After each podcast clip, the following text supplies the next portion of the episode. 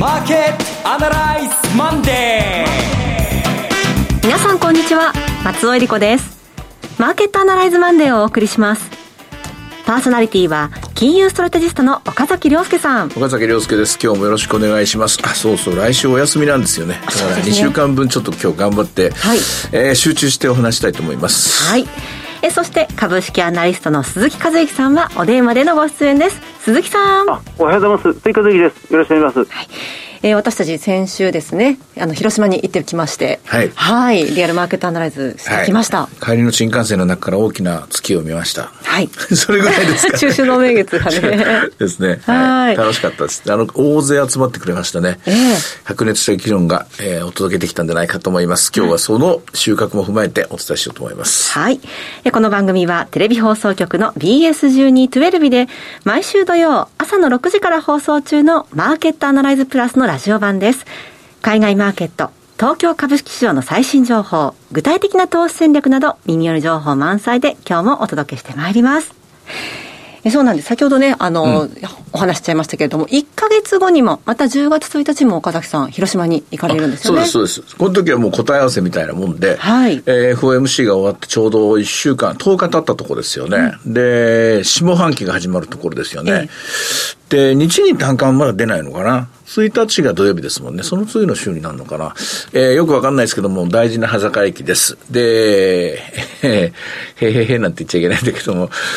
うまくいくといいんだけどなっていう気持ちですね。ね本当にこれから1か月もまだまだスケジュール盛りだくさんというところですので、はいでね、今週、そして来週にかけてどんなマーケットが予想されるのか、はい、今日もお二人にお話を聞いていた聞いていきたいと思います。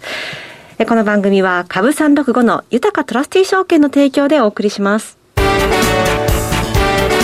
今週のストラテジーこのコーナーでは今週の展望についてお話しいただきます。えー、っとね、いけんじゃないかなと思いますね。いけいけるんじゃないまあ、あっさりと今日高値取って、はい、で、まあ、窓を開けて、上伸して、まだ、あその、統制が、えー、モーメンタム衰えてないと思うんですけども、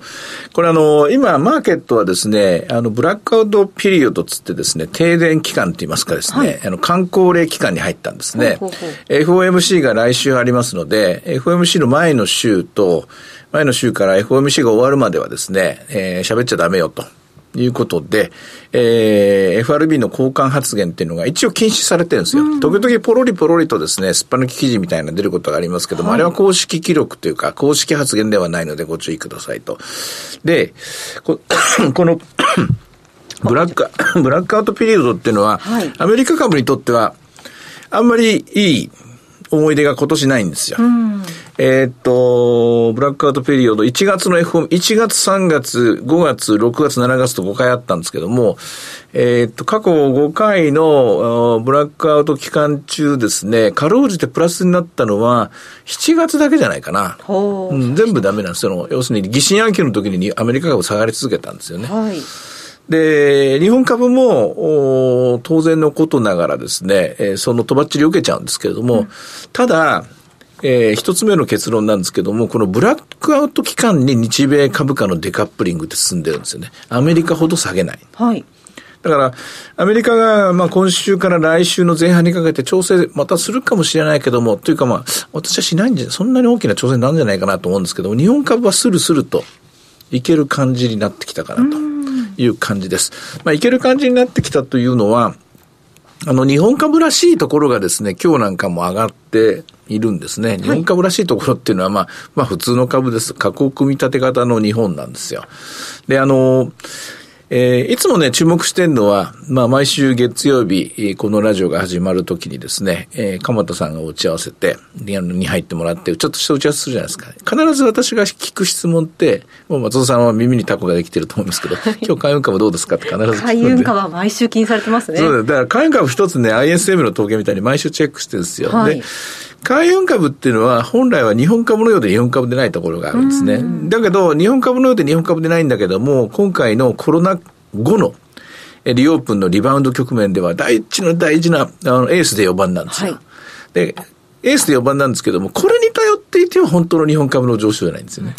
これはあの、やっぱりインフレ型であって、日本っていうのは、あの、実質 GDP が伸びていく、利益が上がっていく中で、株式市場全体が上がっていくので、はい、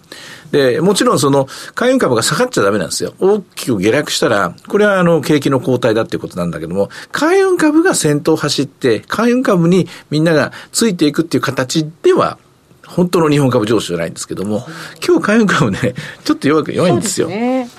弱い中500円高しててですね、ええ、おしめしめと来たなと。まあ、次のモーメンタム始まるか始まるかなと。で次のモーメンタムは何かっていうと、これはもう業績の情報修正が、うん、えどんどんどんどん先読みされ始めたという展開です。で、日経平均で言うと、もう2万8500円まで来ましたんで、はい、先週から、えー、来ましょうか、違うの買ってみましょうか、みたいなこと言って、前週はヒヤヒヤしたんですけども、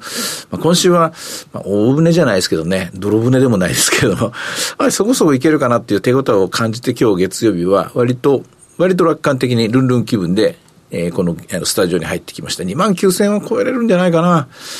2万9000円超えて、前回の高値2万9200円ぐらいありますけどね、これを超えれるかどうか、前から言ってるより、上半期の間に3万円までは到達するんじゃないかと。情報修正期待だけでそこまではいけんじゃないかと。まあ問題は3万円タッチしてからの展開だということをお話だと思うんですけども、えー、今月9月ももうあと、今週を含めて、1、2、3回ですかね。実質的にあと2回ですけどね。えー、どうやら次の配当を取るところまで、権利落ちのところまでのトレンドは今日始まったような気がします。えー、結論。今週は日本株は買いでいいと思います。はい。ただ来週を、ね、見せて、来週19日は敬老の日で放送がお休みですので、そうなんですよね。で、その直後に FOMC があるとなりますと、うんうん、そこまで見据えた場合はどのような取引がいいんでしょう？えー、っとね、メインシナリオを私は、の、私のメインシナリオを言っておきます。はい。えー、まず、利上げは0.75%だと思ってます。で、それから、えー、見通しのところですけども、中立金利見通しは変わらないと思います。で、えー、それからインフレ見通し、えー、PCE のコアの見通しですけども、若干下方修正されると思います。はい、で、よってですね、マーケットは、あそろそろ株、えー、そろそろ金利のピークが見えた。えー、見えて、それで、えー、金利のピークポイント、多分 FF レート4%ちょうどぐらいだと思います。で、問題はその4%まで到達したといつからそれが下落基調になるかなんですけども、それはね、あの、市場が予想するよりも遅くなると思います。はい、遅くなるんですが、未来永劫4%ではない。つまり、えー、えー、ハイヤー、フォーエバーじゃないと。ファイ、 higher for longer なんだけども、だけど、おそらく、来年いっぱい、23年いっぱいは4%キープなんでしょうが、うん、えっ、と、その時にですね、えっ、ー、と、PCE コアのインフレ率が3%を切ってくる水準ぐらい、つまり実質の FF レートが1%にタッチした頃から、今度は逆に、えー、着陸モードに入ってくると思うんですね。はい、でそれの時間帯が来年の後半になるのか前半になるのかっていうのがまだ議論分かれていて、私は多分後半になると思うんですよ。うん、で、ですので、まだ、あの、もうアメリカの株式は本調子にはならないと思うんですけども、で、なおかつ、今言った私のシナリオが狂ってしまって、で、4%以上の利上げになるかもしれないとか、それから中立金利が上昇するかもしれないとか、そのリスクが、可能性がゼロではないんで、それがあった場合は株価はもう一回最安値を取ると思いますけども、今、その景色は私には見えていないと。で、この結果何が起きるかっていうと、アメリカの株式市場は現状からやや強含みぐらいの展開。日本株はというと、アメリカ株の大崩れがないなということで、これで3万円を本格的に本当にタッチするという展開です。これ FOMC を見てからの話になるので、FOMC 前に、えー、1回3万円近くまで行くところがあったら、それは利益の確定でいいと思います。戦略の方がね。まあ、長期見通し、先行きの見通しよりも、今週から来週にかけて日本株投資をされている方は、戦術的に、つまり、3万円に近づいたら1回確定していいと。FOMC の前に、いいところ全部取るならば、それは利益の確定をしていいと。で、FOMC の次の転換は FOMC を見てからでいいだろうと。という、そういう二段構えでいいと思います。アメリカ株投資を行われている方は、えー、今週週から FOMC にかけては、とりあえずはおしめ買いスタンスで、うん、で、先週つけた安値、途中まで下げていたところが目安になると思いますね。はい、で、ドル円についてはね、えー、っと、私のシナリオでいけば4%以上の FF がないならば145円がとりあえず天井かなという形になると思います。でむしろ介入を本当に準備しているのであれば逆に140円割れるケースも出てくると思いますし、で、並行してですね、あの、20、21が FOMC なんですけども、21、22が日銀なんですよ。はい。なんか喋んなきゃ、なんか言葉を付け加えなきゃいけないのと思います。次期総裁と目されている雨宮副総裁は、これは日本語の達人なんで。日本語の達人っていうのは、うまいこと説明するのがもう超天才的に言葉の使い方がうまいんで、はい、何かほのめかしみたいな。うん、なんかこう、そういう言葉が入るんじゃないかなって、そこを微妙に感じて、えー、例えば、10年の金利は0.25で、えー、まだ釘打たれてるかもしれないけども、10年を超える金利が、やっぱりまだ上昇するみたいな絵で、うん、で、実質的には日本の金利が少しだけ強含む。それを受けて、えー、まあ、円安ピークかみたいなものが広がる展開なんじゃないかなと。で、誰も傷つけないようなやり方ですね。誰も傷つけないっていうのは日銀も傷つかないし、で、株式市場も傷つかないし、みたいな。政府もききあのき傷つかないし、みたいな。それを模索しているところじゃないかと思います。まあ、あんまりそういうことやってると、いずれ化けの皮剥がれちゃうんですけども、ひとまずはそのところだと思いますね。はい。一方、鈴木さん、今週の展望いかがでしょうか？あの本当にあの業績が良いのにあの、なかなか株がその上がりきれなかったっていう、まあ、個々の銘柄ですよね、それが先週、少しずつあの底値を固めてきた、しっかりし始めたっていうのを確認した週でもあったように思うんですね。そのあたりから、まあ、今週また抜け出していけるんじゃないかなと思います。あのその外務環境全体でもこの水際対策を全面的に解除するっていう動きも出てきてます、はい、ロシアがウクライナからその東部地区からその撤収するっていう構えをあの少しずつ見せてきてますんで、本当にあの不透明予想だったコロナとそのウクライナ問題っていうのも、そのま、全く先行き分かりませんが、なんかあの明るい方向に向かっているような感じがしますね。あのその分あの、じわじわ、うん、下値を固めて上値を試すという動きがまだ続きそうですね。で、まあ、企業もあのしびれを切らしたというか、そのまあ、満を持して、この設備投資を相当活発化させているなっていうのが、まあ、この2週間ぐらいは、新聞報道ベースでは盛んに出てきたように感じます。あのまあ、トヨタと日本製鉄の頂上対決で、まあ、トヨタが過去最大の値上げ幅を受け入れるというところからスタートして、JFE も電路転換に1000億円投じるっていう大きなニュースをあの、まあ、出たばっかりですし、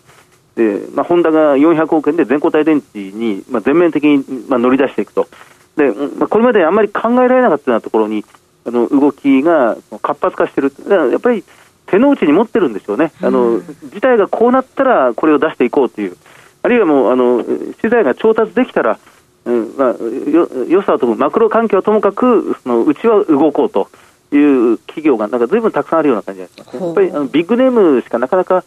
活字ベースではその、まあ、報じてもらえないんですが、新聞記事とかそのメディアニュースにならないようなところでも、まあ、企業は盛んに動いてるなっていう感じが日々あの伝わってきますので、それも株式市場を一段と底堅くしていく、まあ、要因になってくるんじゃないかなと期待したいところですね。うん、先週あたりはずるずるとこう下がる日が続きまして、ただまあ、それは当面の間を考えた場合には、そこだったのかな、そこ固めだったのかなと思って大丈夫と。うん、先週のあれは水曜日だったかな、ちょっとヒヤッとしたんですけれども、えー、一応それを切り返したので、はい、ああ、よかったと、これでいけるかなと。で、これでいけるとなると、じゃあどこまでいけるかなと。で、ひとまず目標は今年の高値を取りに行くことですね。うん、で、次の目標は岸田さんの高値を取りに行くと。はい、こんな感じになってくると思いますね。はい。えー、では、今日の株三六五の動きいかがでしょうか、はい、現在529円、堅調ですね。スタートは487円、高値は619円でした。安値は434円ということで、ポイントとなるのは、えー、先週のレンジを上にブレイクして、要するに、まあ、窓を開けてスタートして、その高いところからですね、えー、高値を保ってじりじりと上げているという展開です。これは一番強い時のパターンですね。このまま一週間走れるかどうか、これが今週のポイントです。それから為替、今週はアメリカの消費者物価指数もありますけれども、発表が。これはいかがでしょうね？これは消費者物価指数が一応前回の7月のデータよりも少し上がりそうなんですね、これね。これで見ると、為替の世界ではまだまだ利上げは収まらない。まあ私は4%ぐらいが上限かなと思って見てるんですけども、それ以上いくかもしれないっていうことになると、まだ行くぞ、まだドル買いだっていう、そういう余熱はまだまだ今年も残、あの、今週も残ると思います。はい。えー、さて、いろいろ展望していただきました。今週末土曜日には朝6時から放送します。マーケットアナライズプラスもぜひご覧ください。また、Facebook でも随時分析レポートします。以上、今週のストラテジーでした。ではここでお知らせです。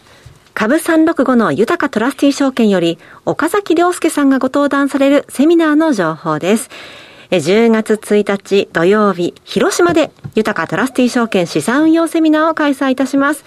12時半会場、午後1時開演です。第1部は小菅勤さんによる2022年金プラチナ原油コモディティの短期から中期見通し。そして、大橋弘子さんと小菅勤さんによる今注目のクリック株365の魅力とはの特別セッション。第2部で岡崎さんがご登壇しまして、2022年株式相場短期から中期見通しと題したセミナーがあります。今日冒頭にもね、お話ししましたけれども、またもう一度、広島ということになります。この日はね、前の日に前乗りしようかなと思っていて、はい、久しぶりにちょっと美味しいもの食べに行こうかな。なんかやっぱり自分にインセンティブがないとね、頑張れないので、あの、それぐらい大事なところタイミングだと思うんですよ。ですので、えちょっと前の日から、えー、元気になって、元気になってますかね。はい、その、やる気になって、えー、当日臨もうと思っています。気合もたっぷり元気いっぱいということですね、はい、ちょっと楽しみです。はい。では、会場のアクセスご案内いたします。JR 山陽本線広島駅南口徒歩2分、または広島電鉄広島駅徒歩3分の TKP ガーデンシティプレミアム広島駅前です。最寄り駅から徒歩圏内となっております。入場は無料です。セミナーのお申し込みお問い合わせは、豊かトラスティ証券お客様サポートデスク、フリーコール0120-365-281、0120-365-281までお願いします。受付時間は土日祝日を除く午前9時から午後7時までです。貴重な機会です。お近くにお住まいの皆さんぜひ振るってご応募ください。なお、ご案内したセミナーではご紹介する商品などの勧誘を行うことがあります。あらかじめご了承ください。以上、株365の豊かトラスティー証券からセミナーの情報でした。フォロワーアナライそれでは鈴木さんの注目企業のお時間です。お願いします。はい、あの、まあ、今日は、同和ホールディングスをご紹介したいと思います。はい、銘柄コードは5714の同和ホールディングス。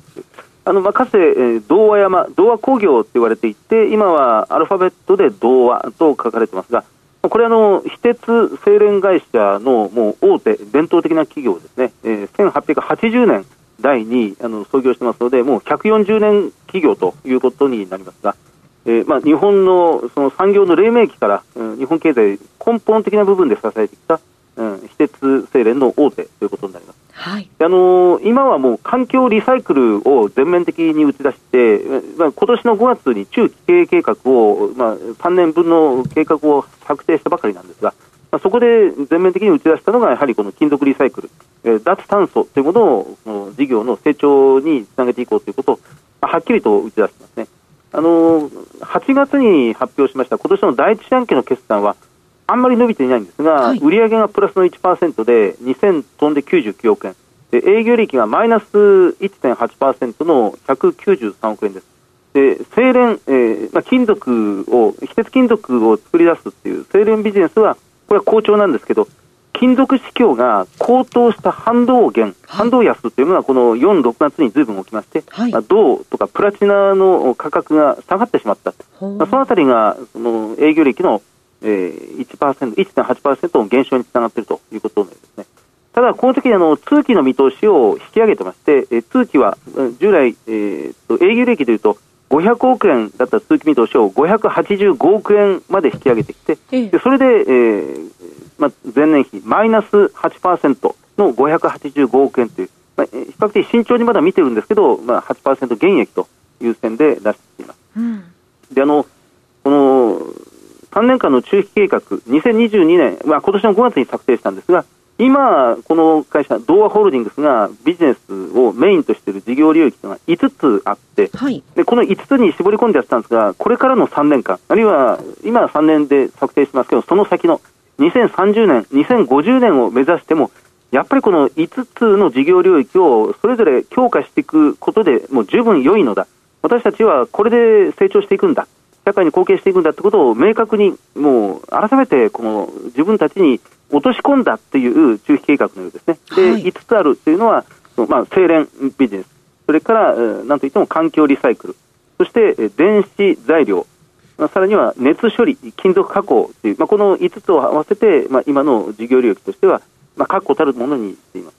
一番大きいのがこの精錬で、えー、通期の売り上げが大体8000億円ぐらいなんですけど、これが今1100億円ぐらい、えー、占めているということですが、あのまあ、今期に関しては銅とか銀とか鈴が少しダウンする、まあ、しかし自動車向けの触媒とか、うん、あ亜鉛が相当伸びていて、はい、一方、電気料金がずいぶん上がってしまっているので、まあ今年は厳しいかなというふうに見てます。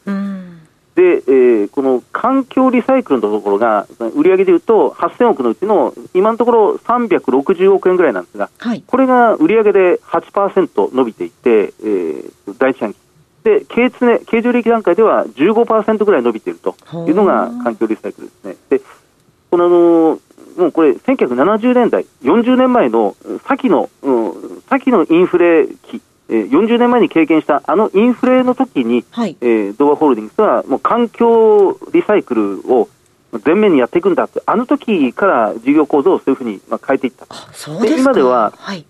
あの22種類の元素をそのいわゆる産業廃棄物、えー、その家電リサイクル、えー、あるいは自動車リサイクルという過程の中から22種類の元素を取り出すことが可能なそそこまで技術的に高めてきたというのがこの会社の一番の強みなんですね。あの秋田県にあの最終処分場を持っていましてですからそのもうどうしてもリサイクルできないっていうもう燃やして燃やしてもうその液と抽出して最後の残った部分は最終処分場で埋め立ててしまうってことも可能ですから、うん、まあ、この会社はそのリサイクルに関するいわゆる産廃業者の中でもすべてのありとあらゆるその、まあ、事業免許を持っているということが強みなんですが、まあ、金、銀、銅から始まって鉛も亜鉛もそれからガリウム、インジウム、うん、それからロジウムというこの EV とか燃料電池には欠かせない、うん、このレアメタルまでがなかなか取り出すのは難しいって言われてるんですよね。あのパンパンを作る過程で、まあ、小麦粉を水と練り合わせてそこにちょっぴり食塩を入れて混ぜてパンというものができるんですが、はい、環境リサイクルでロジウムとかガリウムを取り出すっていうのはそのパンの中からそのちょっぴり混ぜた食塩を抜き出す取り出すような作業が、うんまあ、ここでいうところの、えー、リサイクルビジネスだなんてよく言われたりする。それが、まあ、ドーアホールディングスの技術を使うと可能であるということです。あの時価総額が今3400億円ぐらいでえー、売上が、まあ、将来的には9000億円ぐらいを目指している。えーまあ、総資産が6500億円です。今、ちょうど PBR で1.0倍ぐらいということで。先週末、株価は5500 5500円。えー、ROE が11.5%。これ、中期経営計画では12%を目指していくというふうに言ってますが、まあ、外国人持ち株比率がその2016年の23%から直近では33%まで今上がっている。まあ、なかなか収益は今ついてないんですけど、非常に将来性のある企業だなと改めて思います。ドーアホールディングス。はい。えー、今日の鈴木さんの注目企業はドーアホールディングスでした。さて、マーケットアナライズマンデーはそろそろお別れの時間です。ここまでのお話は岡崎亮介と鈴木和之とそして松尾恵理子でお送りしましたそれでは今日はこの辺で失礼いたしますさようならこの番組は株三六五の豊かトラスティ証券の提供でお送りしました。